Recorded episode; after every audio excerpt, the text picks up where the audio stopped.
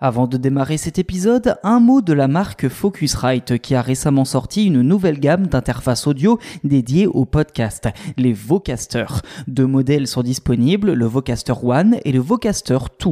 Les deux modèles sont disponibles en pack avec un micro, un casque et deux accessoires. Pour l'achat d'un Vocaster, Focusrite vous offre un logiciel d'édition et 6 mois d'essai à Acast pour publier votre podcast sur les plateformes de streaming. Les Vocasters vous permettent d'obtenir un son de qualité studio pour votre podcast. Ils sont garantis 3 ans et vous bénéficiez d'un support technique en français. Grâce à Vocaster, il n'a jamais été aussi simple de créer votre podcast. Bonjour à toutes et à tous, c'est une drôle d'histoire mais qui quand même ne fait pas rire tout le monde que l'on a décidé de vous raconter aujourd'hui. Un employé de Google Developers affirme qu'une secte religieuse exerce une influence démesurée sur l'environnement de travail de son unité, une influence qu'il a décidé de dénoncer et donc de traîner Google en justice. Tous les détails, genèse et conséquences dans cet épisode. Kevin Lloyd, c'est le nom de cet employé à qui l'on doit cette histoire. Fellowship of Friends, la confrérie des amis en français, là c'est le nom de la secte que ce dernier a décidé d'envoyer en justice suite à son licenciement. Dans le détail, Kevin Lloyd porte plainte contre Google pour licenciement abusif, discrimination, représailles et préjudice psychologique.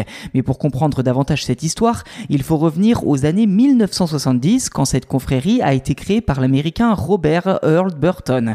Aujourd'hui, l'organisation compte plus de 1500 membres. Un tiers d'entre eux vivent d'ailleurs à proximité d'une énorme villa à Oregon House en Californie, avec pour philosophie la théorie du développement personnel de la quatrième voie. Autrement dit, ces adeptes pensent qu'un état de conscience total peut être atteint par la connaissance des beaux-arts. Dès lors, la confrérie collectionne des œuvres d'art, notamment des antiquités chinoises, et monte de nombreux spectacles d'opéra, de théâtre, ainsi que des concerts qui vont même jusqu'à influencer les plus grandes entreprises dont Google.